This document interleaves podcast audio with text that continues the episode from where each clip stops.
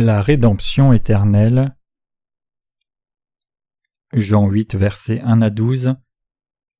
Jésus se rendit à la montagne des Oliviers, mais dès le matin il alla de nouveau dans le temple et tout le peuple vint à lui. S'étant assis, il les enseignait.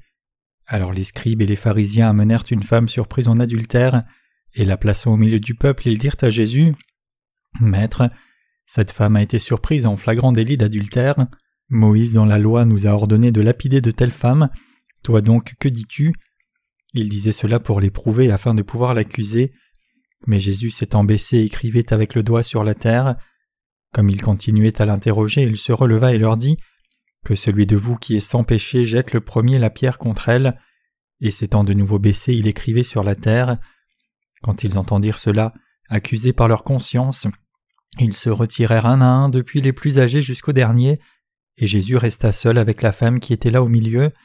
Alors s'étant relevé et ne voyant plus que la femme, Jésus lui dit Femme, où sont ceux qui t'accusaient? Personne ne t'a-t-il condamné? Elle répondit Non, Seigneur. Et Jésus lui dit Je ne te condamne pas non plus, va et ne pêche plus. Jésus leur parla de nouveau et dit Je suis la lumière du monde, celui qui me suit ne marchera pas dans les ténèbres, mais il aura la lumière de la vie. Combien de péchés Jésus a-t-il lavé? Tous les péchés du monde. Jésus nous a donné la rédemption éternelle. Chacun peut être racheté s'il croit en Jésus comme son Sauveur. Il nous a tous rachetés. Certains sont torturés à cause de leurs péchés parce qu'ils ont mal compris comment Jésus les a délivrés de leurs péchés par son baptême. Nous devons tous connaître le secret du salut et y croire. Jésus a pris tous nos péchés par son baptême et a été jugé pour nos péchés. Il est mort à la croix pour nous. Vous devez croire au salut de l'eau et de l'esprit, la rédemption éternelle de tous vos péchés. Vous devez croire à son grand amour qui a déjà fait de vous une personne juste. Croyez à ce qu'il a fait pour votre salut au Jourdain et sur la croix. Jésus connaît aussi tous nos péchés cachés. Il existe des personnes qui ont une mauvaise conception du péché. Elles pensent que certains péchés ne peuvent être rachetés. Jésus a racheté tous les péchés, chaque péché de chaque personne. Jésus n'a laissé aucun péché. Il a racheté tous les péchés du monde, il n'y a donc plus de pécheurs. Connaissez-vous l'Évangile qui vous sauve de tous vos péchés, même de ceux du futur? Croyez en lui et soyez sauvés, et retournez la gloire à Dieu. La femme surprise en adultère. Combien de personnes dans le monde commettent l'adultère? Toutes. Dans Jean 8, il est question d'une femme surprise en flagrant délit d'adultère, et l'on peut voir comment elle est sauvée par Jésus. Nous voulons partager la grâce qu'elle a reçue. Il n'est pas exagéré de dire que tous les hommes commettent l'adultère dans leur vie. Toutes les âmes commettent l'adultère. S'il semble qu'il n'en soit pas ainsi, c'est parce qu'on le fait si souvent qu'on pense ne pas le faire. Pourquoi? Parce que l'adultère fait partie de nos vies. Je regarde cette femme et n'envisage pas qu'il y ait parmi nous quelqu'un n'ayant pas commis d'adultère. Il n'existe personne n'ayant pas commis d'adultère, à l'image de la femme qui a été surprise. Nous sommes tous pareils même si nous prétendons le contraire. Pensez-vous que je me trompe? Non, je ne me trompe pas. Observez attentivement. Chacun sur la terre l'a fait. On commet l'adultère en regardant les femmes dans la rue, par la pensée, par nos actes, n'importe quand, n'importe où. Seulement on ne réalise pas qu'on est en train de le commettre. Beaucoup de gens ne réalisent pas avant le jour de leur mort qu'ils ont commis l'adultère de nombreuses fois au cours de leur vie.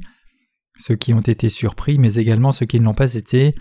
Tous les hommes le commettent en pensée, ne fait-il pas partie de nos vies? Vous êtes bouleversés C'est vrai, mais nous nous taisons parce que nous sommes embarrassés. Je pense que les gens d'aujourd'hui commettent l'adultère sans arrêt, mais qu'ils ne réalisent pas que c'est le cas. Nous commettons également l'adultère par l'esprit. Nous qui avons été créés par Dieu vivons sur la terre sans réaliser que nous commettons l'adultère dans nos âmes. Adorer d'autres dieux est un adultère spirituel, car le Seigneur est le seul époux de toute l'humanité. La femme surprise était un être humain comme nous, et elle a reçu la grâce de Dieu tout comme nous qui avons été rachetés l'avons reçue. Les pharisiens hypocrites l'ont placée au milieu d'eux, montré du doigt comme s'ils étaient des juges et lui ont lancé des pierres. Ils se moquaient d'elle et la jugeaient comme s'ils étaient purs eux-mêmes, comme s'ils ne commettaient jamais d'adultère. Amis chrétiens, ceux qui savent qu'ils sont des monceaux de péché ne jugent pas les autres devant Dieu.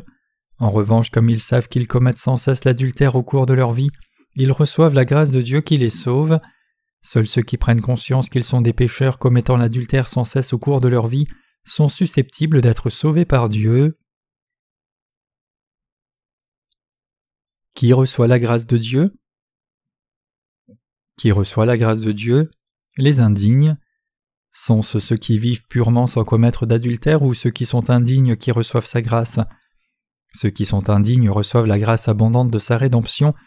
Ceux qui ne peuvent céder eux-mêmes, ceux qui sont faibles et sans défense reçoivent la rédemption. Ce sont ceux qui sont dans sa grâce. Ceux qui pensent qu'ils sont exempts de péché ne peuvent être sauvés. Comment peuvent-ils avoir la grâce de sa rédemption s'ils n'ont rien à racheter? Les scribes et les pharisiens traînèrent la femme surprise en flagrant délit d'adultère devant Jésus la placèrent au centre et dirent Maître, cette femme a été surprise en flagrant délit d'adultère, toi donc que dis-tu? Pourquoi ont-ils amené la femme à Jésus et l'ont-ils jugée? Ils avaient également commis l'adultère eux-mêmes et à plusieurs reprises, mais ils ont voulu la juger et la tuer par l'intermédiaire de Jésus et l'ont blâmée. Jésus savait ce qu'ils avaient dans le cœur, et il savait tout de la femme. Ainsi il dit Que celui de vous qui est sans péché jette le premier la pierre contre elle. Alors tous les scribes et les pharisiens, du plus jeune au plus âgé, se retirèrent un à un, et Jésus resta seul avec la femme qui se trouvait au milieu. Ceux qui se sont retirés étaient les pharisiens et les scribes, des chefs religieux. Ils voulaient juger la femme surprise en flagrant délit d'adultère, comme si eux-mêmes n'étaient pas pécheurs. Jésus a proclamé son amour au monde. Il était l'hôte de l'amour. Jésus offrait de la nourriture, ressuscitait les morts, redonna la vie au fils d'une veuve, ressuscita Lazare, soigna les lépreux et accomplit des miracles pour les pauvres, et il prit les péchés de tous les pécheurs et leur donna le salut. Jésus nous aime, il est le Tout-Puissant qui peut tout accomplir, mais les pharisiens et les scribes pensaient qu'il était leur ennemi, c'est pourquoi ils ont emmené la femme vers lui et l'ont jugée. Ils demandaient Maître, dans la loi, Moïse nous a prescrit de lapider ces femmes-là. Toi donc, que dis-tu? Ils pensaient qu'il aurait demandé qu'on lui jette les pierres. Pourquoi? Si l'on juge selon ce qui est écrit dans la loi de Dieu, tous les hommes ayant commis l'adultère doivent être lapidés à mort. Tous doivent être battus à mort avec des pierres et sont destinés à aller en enfer. Le salaire du péché, c'est la mort. Jésus ne leur a pas demandé de lui lancer des pierres, mais il a dit Que celui de vous qui est sans péché jette le premier la pierre contre elle. Pourquoi Dieu nous a-t-il donné les 613 articles de la loi? Pour nous faire savoir que nous sommes pécheurs. La loi amène la colère. Dieu est saint et sa loi l'est aussi. Cette sainte loi nous a été communiquée en 613 articles. Dieu nous donne les 613 articles de la loi pour nous faire savoir que nous sommes des pécheurs, des êtres imparfaits. Il nous apprend que nous devons observer la grâce de Dieu pour être sauvés. Si nous ne savons pas cela et pensons seulement à ce qui est écrit, la loi à la lettre, nous serons sans doute lapidés à mort comme la femme surprise en flagrant délit. Les scribes et les pharisiens qui ne connaissent pas la vérité de sa loi croyaient devoir jeter des pierres à la femme et peut-être que nous en aurions fait autant. Qui peut jeter des pierres à une femme sans défense? Quand bien même elle a été surprise en flagrant délit, personne au monde n'a le droit de lui jeter des pierres. Si la femme ou chacun de nous devions être jugés uniquement selon la loi comme elle, nous recevrions le terrible jugement, mais Jésus nous a sauvés, nous pécheurs, de nos péchés et du juste jugement. Avec tous nos péchés, si la loi de Dieu était appliquée à la lettre, qui de nous pourrait survivre? Chacun irait en enfer. Mais les scribes et les pharisiens connaissaient la loi uniquement telle qu'elle était écrite. Si sa loi avait été appliquée correctement, ils auraient tous été tués un à un par leur jugement réciproque. En effet, la loi de Dieu est donnée aux hommes pour leur faire comprendre leurs péchés, mais ceux-ci ont souffert car l'ayant mal comprise, ils l'ont mal appliquée. Actuellement, les pharisiens comme ceux de la Bible connaissent la loi seulement de la façon dont elle est écrite. Ils doivent comprendre la grâce, la justice et la vérité de Dieu. Ils doivent apprendre l'évangile de la rédemption pour être sauvés. Les pharisiens disaient La loi nous a prescrit de lapider ces femmes-là, toi donc que dis-tu? Ils l'interrogeaient en tenant les pierres avec confiance. Ils pensaient sûrement que Jésus n'aurait rien à dire contre cela. Ils attendaient que Jésus morde à l'hameçon. Si Jésus avait jugé selon la loi, il aurait également été lapidé par eux. Leur but était de les lapider tous les deux. Si Jésus avait dit de ne pas jeter les pierres à la femme, ils auraient dit que Jésus avait méprisé la loi de Dieu et il l'aurait lapidé pour blasphème. Quel terrible complot. Jésus se pencha et écrivait sur le sol avec son doigt, tandis qu'il continuait à l'interroger. Que dis-tu? Qu'écris-tu par terre? Réponds à la question Que dis-tu? Il fixait les doigts de Jésus et continuait à le harceler. Jésus se leva et dit que celui qui est sans péché lui jette la première pierre. Ensuite il se pencha et continua à écrire sur le sol. Alors ceux qui l'entendirent furent condamnés par leur confiance, s'en allèrent un à un, à commencer par les plus âgés et ainsi jusqu'au dernier. Jésus resta donc seul avec la femme qui se tenait au milieu.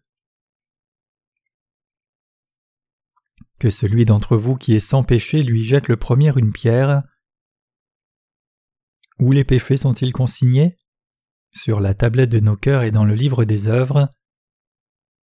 Jésus leur dit Que celui de vous qui est sans péché jette la première pierre contre elle. Et il continua d'écrire par terre. Alors quelques anciens commencèrent à s'en aller.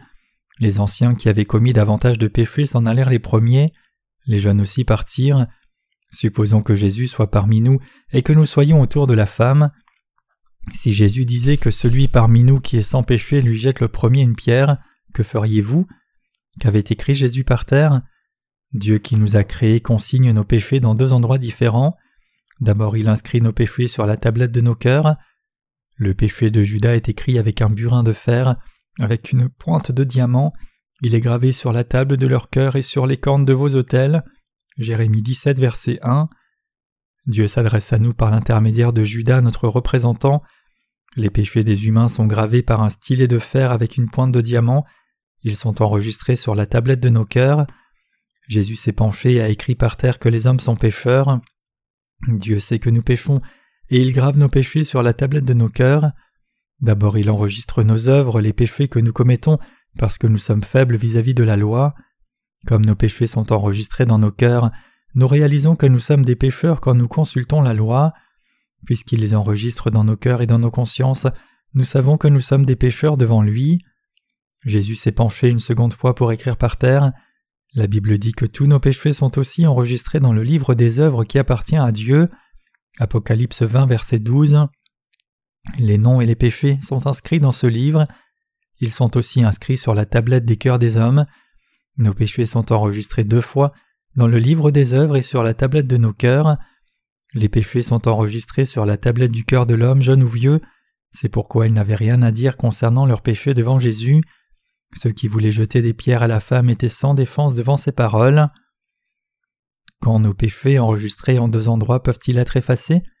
Quand nous acceptons la rédemption d'eau et du sang de Jésus dans nos cœurs? Quand vous recevez le salut, tous vos péchés s'effacent du livre des œuvres et vos noms sont inscrits dans le livre de vie. Ceux qui ont leur nom dans le livre de vie vont au paradis. Leurs bons exploits, les choses qu'ils ont faites dans le monde pour le royaume de Dieu et leur justice sont également consignés dans le livre de vie, et ils sont acceptés au paradis. Ceux qui sont délivrés de leurs péchés entrent dans la terre d'éternité. Les péchés de tous les hommes sont consignés à deux endroits. Personne ne peut donc tromper Dieu.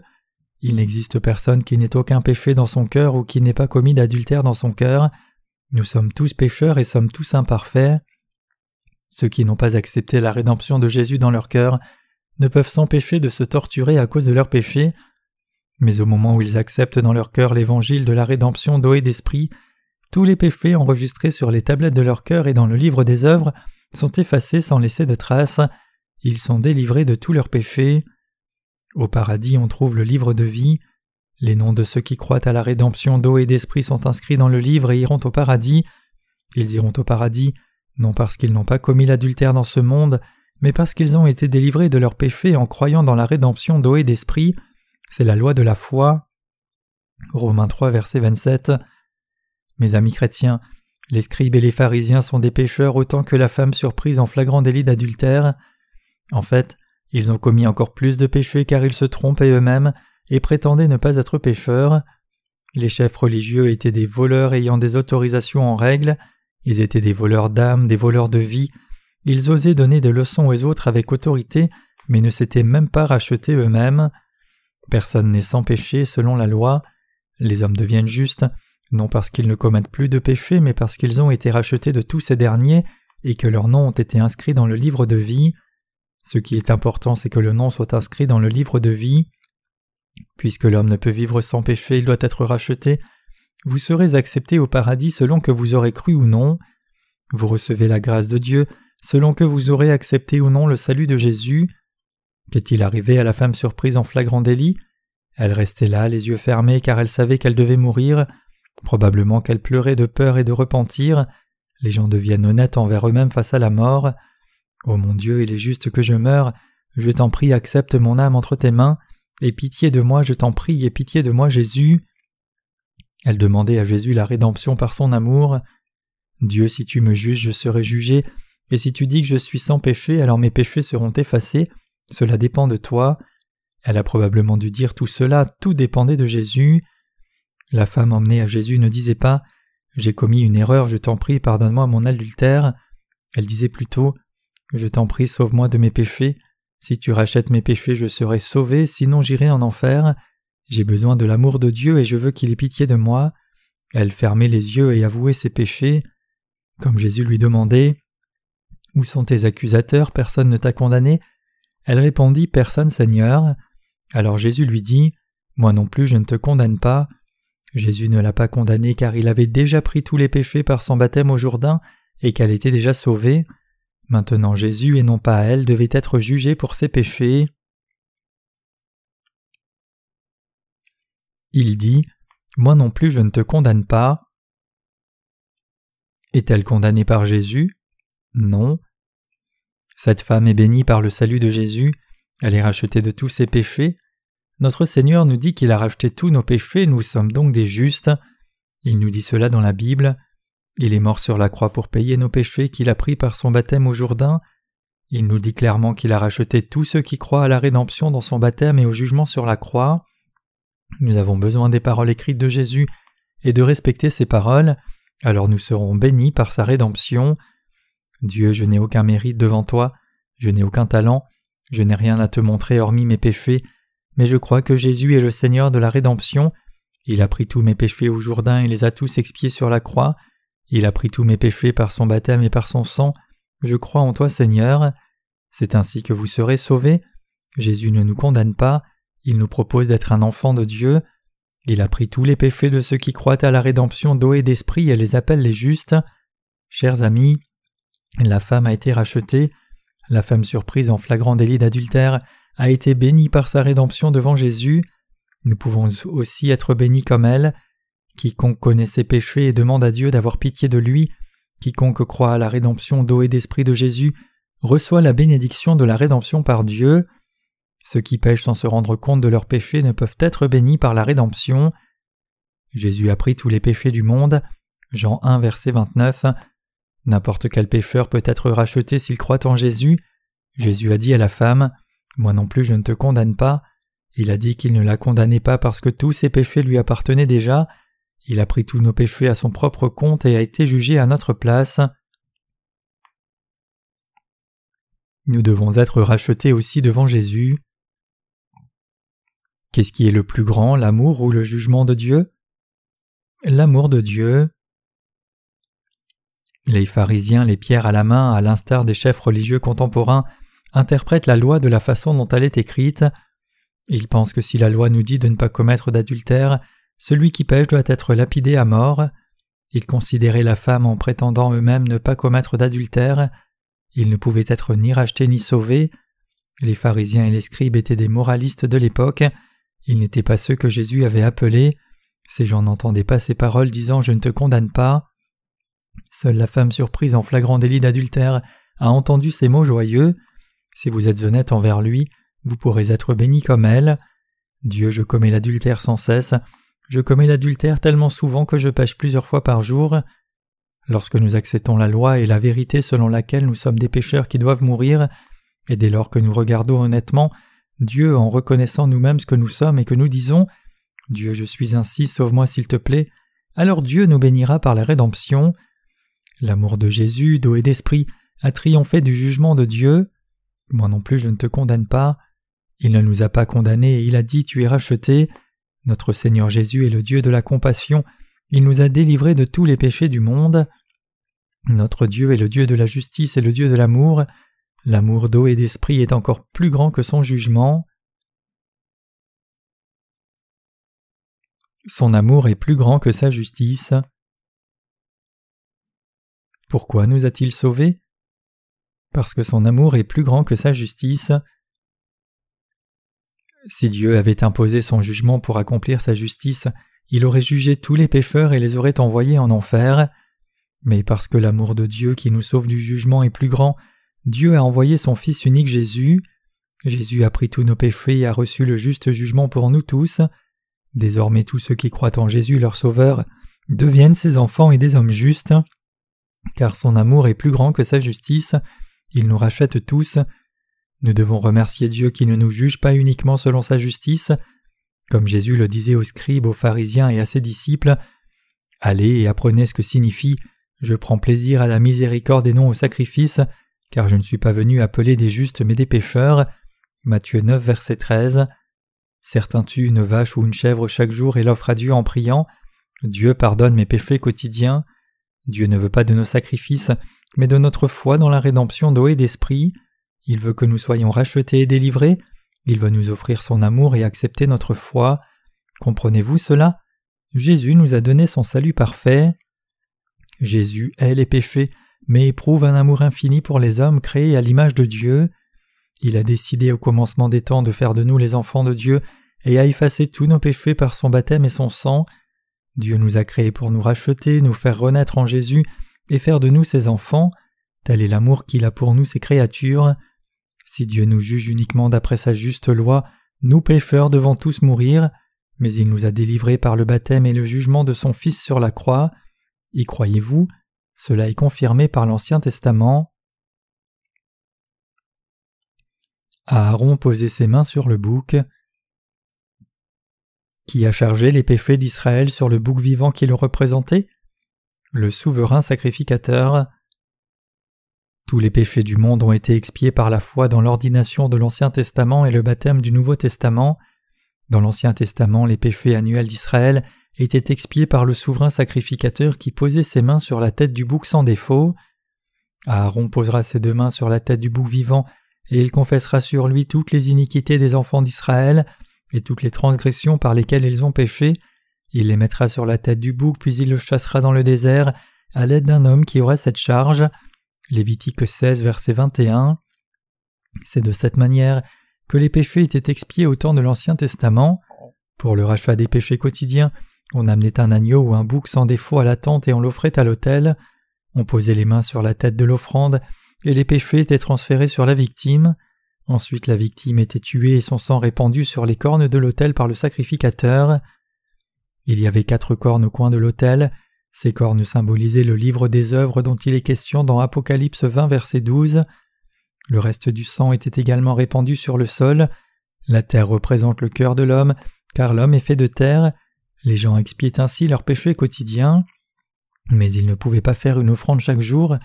Alors Dieu leur a permis de pratiquer l'expiation une fois par an, c'était le dixième jour du septième mois, le jour des expiations. Ce jour-là, le représentant de tout le peuple d'Israël, le souverain sacrificateur, a mené deux boucs et posé ses mains sur leur tête pour leur transférer tous les péchés du peuple, puis les offrait à Dieu pour l'expiation du peuple d'Israël. Aaron posera ses deux mains sur la tête du bouc vivant, et il confessera sur lui toutes les iniquités des enfants d'Israël et toutes les transgressions par lesquelles ils ont péché, il les mettra sur la tête du bouc, puis il le chassera dans le désert à l'aide d'un homme qui aurait cette charge. Lévitique 16, verset 21. Dieu a désigné Aaron, le souverain sacrificateur d'Israël, comme représentant. Au lieu de faire poser les mains de tout le monde sur les offrandes de façon individuelle, le souverain sacrificateur, en tant que représentant de tout le peuple, posait lui-même ses mains sur la tête du bouc vivant pour la rémission des péchés de l'année. Puis il devait réciter tous les péchés d'Israël devant Dieu.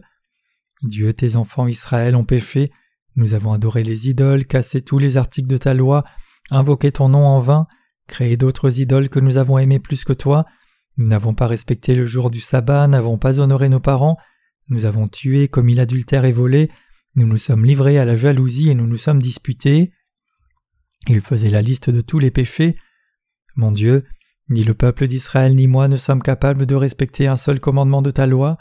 Pour être racheté de tous ses péchés, je pose mes mains sur la tête de ce bouc et lui transmets tous ses péchés.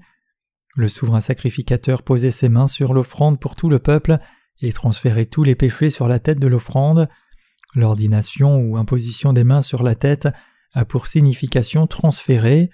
Lévitique 1 verset 1 à 4, 16 verset 20 à 21. Comment l'expiation était-elle accomplie au temps de l'Ancien Testament? En posant les mains sur la tête. Dieu a donné au peuple d'Israël le rituel de l'offrande pour le rachat des péchés, afin qu'ils puissent ainsi les transférer et être rachetés. Il a spécifié qu'il fallait que l'offrande soit sans défaut et que celle-ci devait mourir à la place de l'homme. Le jour des expiations, l'offrande était tuée et son sang emmené dans le lieu saint où il était aspergé sept fois sur le propitiatoire. Ainsi le peuple d'Israël expiait les péchés de toute l'année le dixième jour du septième mois. Le souverain sacrificateur était le seul dans le lieu saint pour offrir le sacrifice, mais le peuple se rassemblait à l'extérieur et écoutait le son des clochettes en or sur les pans de la tunique du souverain sacrificateur qui sonnait sept fois quand le sang était aspergé sur le propitiatoire.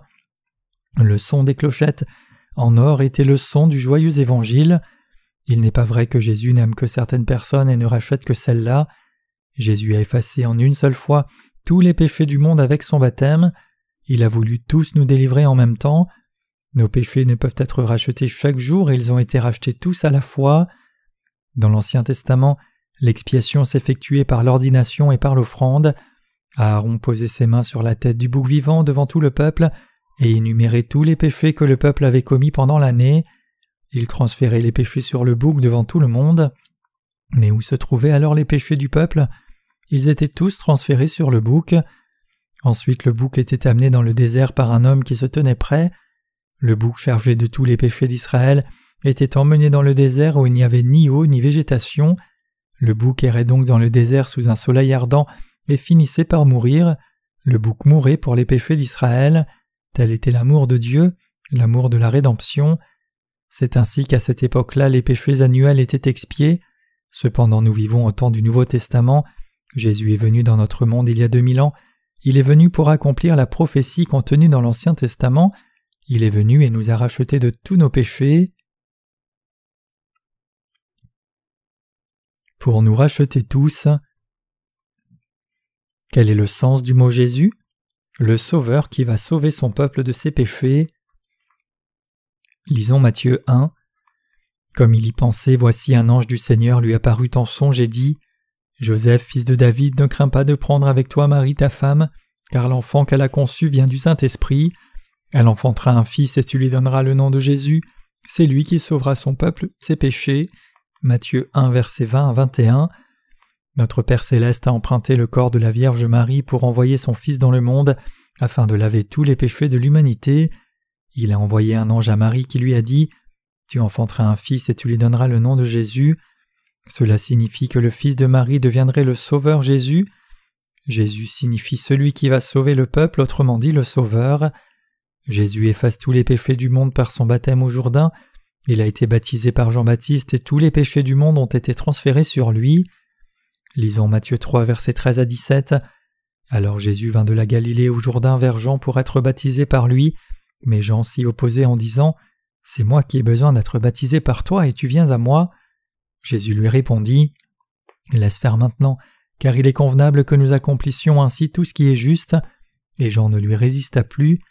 Dès que Jésus eut été baptisé, il sortit de l'eau, et voici les cieux s'ouvrir, et il vit l'Esprit de Dieu descendre comme une colombe et venir sur lui. Et voici une voix fit entendre des cieux ces paroles. Celui-ci est mon Fils bien-aimé en qui j'ai mis toute mon affection. Jésus est allé vers Jean-Baptiste pour nous racheter de tous nos péchés, il est entré dans l'eau en baissant sa tête devant Jean-Baptiste. Il a fait cela pour accomplir cette justice. Comme je dois prendre tous les péchés du monde et délivrer tous les pécheurs de leurs péchés, je dois prendre leurs péchés par le baptême. Baptise-moi, permets-le. Il a fait ce qui était nécessaire pour respecter la justice. Jésus a été baptisé par Jean-Baptiste, et dès ce moment-là, la justice de Dieu qui rachète nos péchés a été accomplie. C'est de cette manière qu'il a pris tous nos péchés. Ainsi tous nos péchés ont été transférés sur Jésus. Le comprenez-vous? Croyez dans la rédemption du baptême de Jésus et à l'Esprit et soyez sauvés. Comment toute la justice fut-elle accomplie? Par le baptême de Jésus. Dieu a d'abord promis à Israël que tous les péchés des hommes seraient lavés par l'imposition des mains et avec l'offrande sacrificielle pour le péché, mais il était impossible que tout le monde pose ses mains individuellement sur la tête du bouc, Dieu nomma Aaron souverain sacrificateur afin qu'il offre le sacrifice pour tout le monde. Ainsi il chargeait en une seule fois tous les péchés passés sur la tête de l'offrande.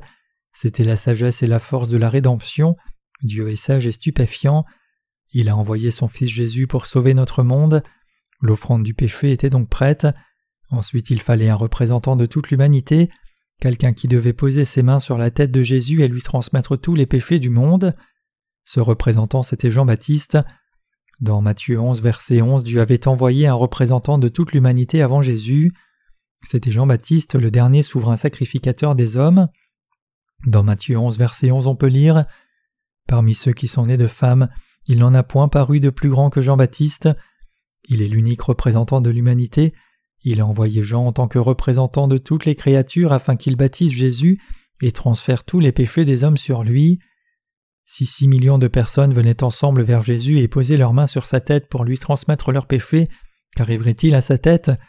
Si plus de six millions de personnes posaient leurs mains sur Jésus, ce serait un drôle de spectacle.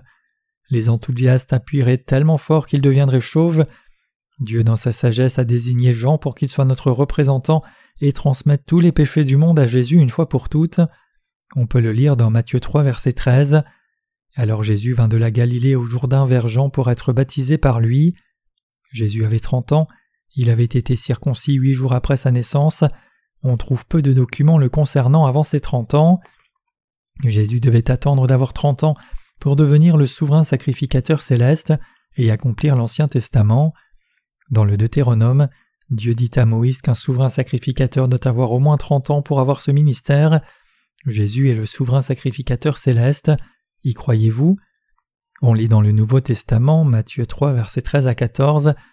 Alors Jésus vint de la Galilée au Jourdain vers Jean pour être baptisé par lui, mais Jean s'y opposait en disant C'est moi qui ai besoin d'être baptisé par toi et tu viens à moi. Qui est le représentant des hommes? Jean-Baptiste. Et qui est le représentant des cieux? C'est Jésus-Christ. Les deux représentants se sont rencontrés, mais lequel est le plus important? Bien entendu, le représentant des cieux. Jean-Baptiste, qui était hardi jusqu'à dire aux chefs religieux de cette époque Race de vipères, repentez-vous, devient tout à coup humble devant Jésus. C'est moi qui ai besoin d'être baptisé par toi et tu viens à moi. Jésus lui répondit Laisse faire maintenant, car il est convenable que nous accomplissions ainsi tout ce qui est juste. Jésus est venu dans ce monde pour être baptisé par Jean-Baptiste, et Jean ne lui résista plus. Dès que Jésus eut été baptisé, il sortit de l'eau, et voici les cieux s'ouvrir, et il vit l'Esprit de Dieu descendre comme une colombe et venir sur lui. Et voici une voix fit entendre des cieux ces paroles. Celui-ci est mon Fils bien-aimé en qui j'ai mis toute mon affection. C'est ainsi que cela s'est passé lors du baptême de Jésus. La porte du paradis s'est ouverte au moment où il a été baptisé par Jean-Baptiste, et tous les péchés du monde se sont envolés. Depuis le temps de Jean-Baptiste jusqu'à présent, le royaume des cieux est forcé, et ce sont les violents qui s'en emparent. Matthieu 11, verset 12. Les prophètes et la loi de Dieu avaient annoncé la venue de Jean-Baptiste. Depuis le temps de Jean-Baptiste jusqu'à présent, le royaume des cieux est forcé, et ce sont les violents qui s'en emparent. Tous ceux qui croient à son baptême peuvent entrer dans le royaume des cieux sans exception. Moi non plus je ne te condamne pas. Pourquoi Jésus a-t-il été jugé sur la croix? Parce qu'il a pris tous les péchés. Jésus a été baptisé par Jean-Baptiste et a pris tous les péchés du monde. Ensuite il a dit à la femme Moi non plus je ne te condamne pas. Il n'a pas condamné la femme parce qu'il a pris tous les péchés du monde au Jourdain et seul Jésus et non la femme devaient être jugés pour ces péchés-là. Jésus a effacé tous les péchés du monde, et nous pouvons imaginer la peur qu'il devait avoir de la douleur et qu'il devait supporter la croix car le salaire du péché c'est la mort. Il a prié Dieu trois fois sur la montagne des Oliviers pour éviter de subir ce jugement. Jésus avait la chair d'un homme, on peut donc comprendre qu'il avait eu peur de la douleur. Jésus devait verser son sang pour accomplir le jugement. Tout comme l'offrande de l'Ancien Testament devait saigner pour le prix des péchés, il devait être sacrifié sur la croix, il devait donner sa vie pour notre rédemption, il savait qu'il devait être jugé par Dieu. Jésus n'avait aucun péché dans son cœur, mais comme tous les péchés ont été transférés sur lui par son baptême, Dieu devait juger son propre Fils. Ainsi, premièrement, la justice de Dieu était accomplie, et deuxièmement il nous conférait son amour pour notre salut. Jésus devait donc être jugé sur la croix. Moi non plus je ne te condamne pas, moi non plus je ne te juge pas. Tous nos péchés, intentionnels ou non, révélés ou non, doivent être jugés par Dieu. Dieu ne nous juge pas, mais juge Jésus qui a pris tous nos péchés à son compte par son baptême. Dieu a refusé de nous juger à cause de son amour et de sa compassion. Le baptême et le sang sur la croix symbolise l'amour rédempteur qui nous est destiné, car Dieu a tant aimé le monde qu'il a donné son Fils unique, afin que quiconque croit en lui ne périsse point mais qu'il ait la vie éternelle. Jean 3 verset 16. Comment connaître son amour? Jésus n'a pas condamné la femme surprise en flagrant délit d'adultère. Elle n'avait pas uniquement le péché dans son cœur, elle l'avait également dans sa chair. Elle n'avait aucun moyen de nier ses péchés, mais elle croyait que Jésus les lui avait pris et elle a été sauvée. Si on croit à la rédemption de Jésus, on sera sauvé. Croyez-le, c'est pour notre bien. Qui est le plus heureux? L'homme qui n'a pas de péché. Tout le monde pêche, tous les hommes commettent l'adultère, mais tous ne sont pas jugés pour leur péché. Nous avons tous péché, mais ceux qui croient à la rédemption de Jésus-Christ sont sans péché dans leur cœur. Celui qui croit au salut de Jésus est le plus heureux. L'homme le plus heureux est celui qui est délivré de tous ses péchés, c'est celui qui est désormais juste pour Jésus. Dieu nous parle du bonheur dans Romains 4, verset 7. Heureux ceux dont les iniquités sont pardonnées et dont les péchés sont couverts. Nous péchons tous jusqu'à notre mort. Nous sommes irrespectueux devant Dieu et nous sommes imparfaits. Nous continuons à commettre des péchés même en connaissant sa loi. Nous sommes tellement faibles. Mais Dieu nous a délivrés par le baptême et le sang de son unique Fils, et nous dit à vous et moi que nous ne sommes plus pécheurs et que nous sommes désormais des justes devant lui. Il nous dit que nous sommes ses enfants. L'évangile d'eau et d'esprit est l'évangile de la rédemption. Y croyez-vous? Ceux qui croient, il les appelle les justes, les rachetés, ses enfants. Quel est l'homme le plus heureux du monde? Celui qui croit en Jésus et qui est racheté. Avez-vous été racheté? Êtes-vous délivré? Jésus aurait-il oublié de prendre vos péchés? Non, il a pris chacun de vos péchés par son baptême. Croyez-le, croyez et soyez rachetés de tous vos péchés. Lisons-le dans Jean 1 verset 29. Comme s'ils avaient été balayés. Combien de péchés Jésus a-t-il pris? Tous les péchés du monde. Le lendemain il vit Jésus venant à lui et il dit Voici l'agneau de Dieu qui ôte le péché du monde. Jean 1 verset 29. Voici l'agneau de Dieu qui ôte le péché du monde. Jean-Baptiste a transmis tous les péchés du monde à Jésus au Jourdain.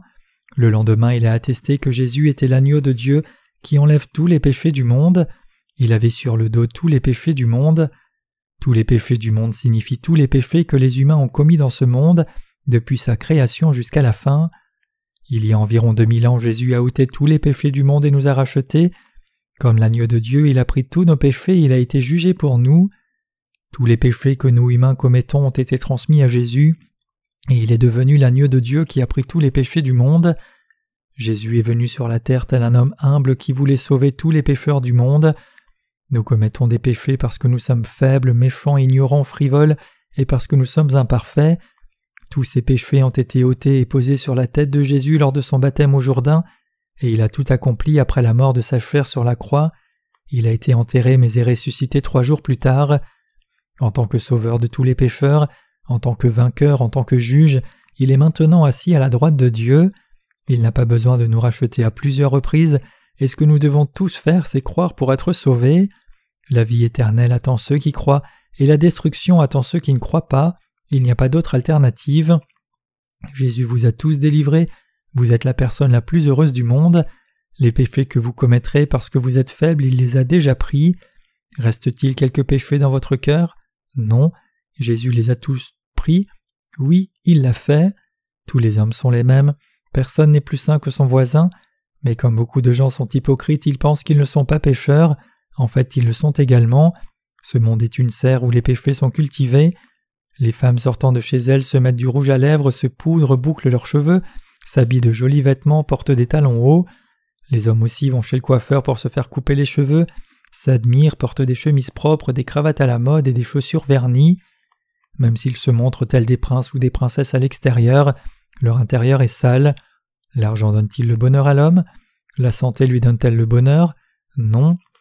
Il n'y a que la rédemption qui donne le vrai bonheur à l'homme. Même si un homme semble heureux de l'extérieur, il est misérable s'il a des péchés dans son cœur, il vit en ayant peur du jugement.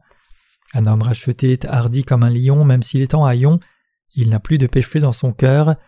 Merci Seigneur, tu as sauvé un pécheur comme moi, tu as effacé tous mes péchés, je sais que je suis un vaurien mais je te prie pour que tu me sauves, Je suis racheté de mes péchés pour toujours, la gloire est à Dieu. Un homme délivré est vraiment un homme heureux, un homme qui a été béni par la grâce de la rédemption est vraiment un homme heureux. Puisque Jésus, l'agneau de Dieu qui ôte le péché du monde, a pris tous nos péchés, nous sommes sans péché, il a accompli le salut sur la croix pour nous, tous nos péchés, y compris les vôtres et les miens, sont inclus dans le péché du monde, et nous sommes donc tous sauvés par la volonté de Dieu. Avons-nous des péchés dans nos cœurs en Jésus-Christ? Non, nous n'en avons pas. Chers amis, la femme surprise en flagrant délit d'adultère a cru à la parole de Jésus a été sauvée. Son histoire est écrite dans la Bible car elle a été bénie par la rédemption, mais ces hypocrites de scribes et de pharisiens l'ont amenée à Jésus. Si vous croyez en Jésus, le paradis vous attend, mais si vous quittez Jésus, ce sera l'enfer. Si vous croyez dans ses œuvres, ce sera le paradis, mais si vous n'y croyez pas, ce sera l'enfer. La rédemption n'est pas due aux efforts personnels, elle est due au salut qu'offre Jésus. Lisons Hébreux 10. En effet, la loi qui possède du nombre des biens à venir et non l'exacte représentation des choses ne peut jamais, par les mêmes sacrifices qu'on offre perpétuellement chaque année, amener les assistants à la perfection, autrement n'aurait-on pas cessé de les offrir, parce que ceux qui rendent ce culte étant une fois purifiés n'auraient plus eu aucune conscience de leurs péchés, mais le souvenir des péchés est renouvelé chaque année par ces sacrifices, car il est impossible que le sang des taureaux et des boucs ôte les péchés, c'est pourquoi Christ entrant dans le monde a dit Tu n'as voulu ni sacrifice ni offrande, mais tu m'as formé un corps, tu n'as agréé ni holocauste ni sacrifice pour le péché. Alors j'ai dit Voici je viens. Dans le rouleau du livre il est question de moi, pour faire, ô Dieu, ta volonté. Après avoir dit d'abord Tu n'as voulu ni agréé sacrifice et offrande, ni holocauste ni sacrifice pour le péché, ce qu'on offre selon la loi, il dit ensuite Voici je viens pour faire ta volonté. Il abolit ainsi la première chose pour établir la seconde. C'est en vertu de cette volonté que nous sommes sanctifiés par l'offrande du corps de Jésus-Christ une fois pour toutes. Hébreux 10, versets 1 à 10. Par la volonté de Dieu, Jésus a offert sa vie pour prendre nos péchés une fois pour toutes, il a été jugé une fois pour toutes et il est ressuscité. Nous sommes donc sanctifiés. Nous sommes sanctifiés est écrit au passé composé. Cela veut dire que la rédemption n'a plus besoin d'être mentionnée de nouveau. Vous êtes sanctifiés. Et tandis que tout sacrificateur fait chaque jour le service et offre souvent les mêmes sacrifices, qui ne peuvent jamais ôter les péchés, lui, après avoir offert un seul sacrifice pour les péchés, s'est assis pour toujours à la droite de Dieu, attendant désormais que ses ennemis soient devenus son marchepied, car par une seule offrande il a amené à la perfection pour toujours ceux qui sont sanctifiés. Hébreux 10, versets 11 à 14. Vous êtes tous sanctifiés à jamais. Si vous péchez demain, deviendrez-vous à nouveau un pécheur? Jésus n'a-t-il pas également pris ses péchés? Si, il les a pris. Il a également pris les péchés du futur. C'est ce que le Saint-Esprit nous atteste aussi, car après avoir dit Voici l'alliance que je ferai avec eux après ces jours-là, dit le Seigneur, je mettrai mes lois dans leur cœur, et je les écrirai dans leur esprit, il ajoute, et je ne me souviendrai plus de leurs péchés ni de leurs iniquités.